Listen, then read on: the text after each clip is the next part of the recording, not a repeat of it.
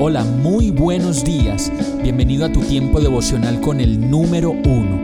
Qué alegría saludarte con la certeza de que Dios está obrando en tu vida su perfecta y buena voluntad, ya sea porque estás aprendiendo de un momento difícil o porque estás disfrutando de su amor a plenitud con paz y tranquilidad. Llegó la hora de tomar tu Biblia, pues de seguro Dios te va a hablar, te va a reconfortar y lo mejor de todo, te va a dar las respuestas que estabas buscando. ¿Qué esperas? Vamos, súbete de una vez en este pequeño pero eterno vuelo devocional con destino al cielo.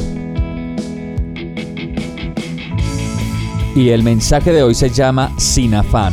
Mateo 11:28 dice, Vengan a mí todos ustedes que están cansados y agobiados, y yo les daré descanso.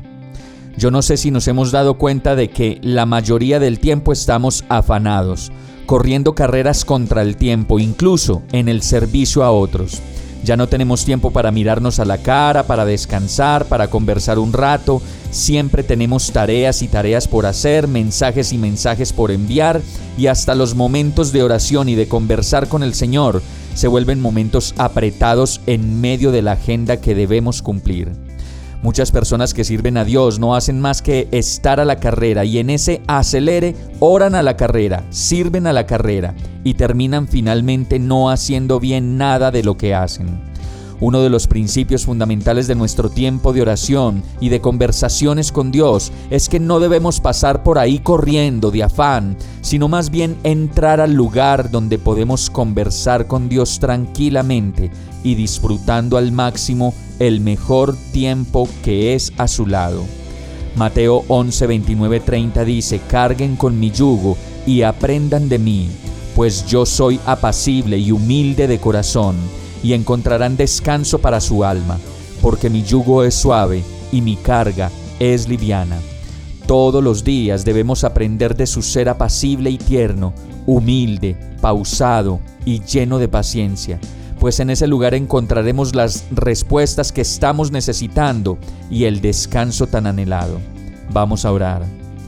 Señor, perdóname por mi afán Perdóname por ponerte horarios, por dejar que la rutina y las cosas que hay que hacer y que tenemos por hacer me aparten de estar a tu lado. Ayúdame a permanecer en ti, a extasiarme contigo y a sacar de mí todo aquello que me quiera apartar de tu presencia. Yo te lo pido, en el nombre de Jesús. Amén. Hemos llegado al final de este tiempo con el número uno.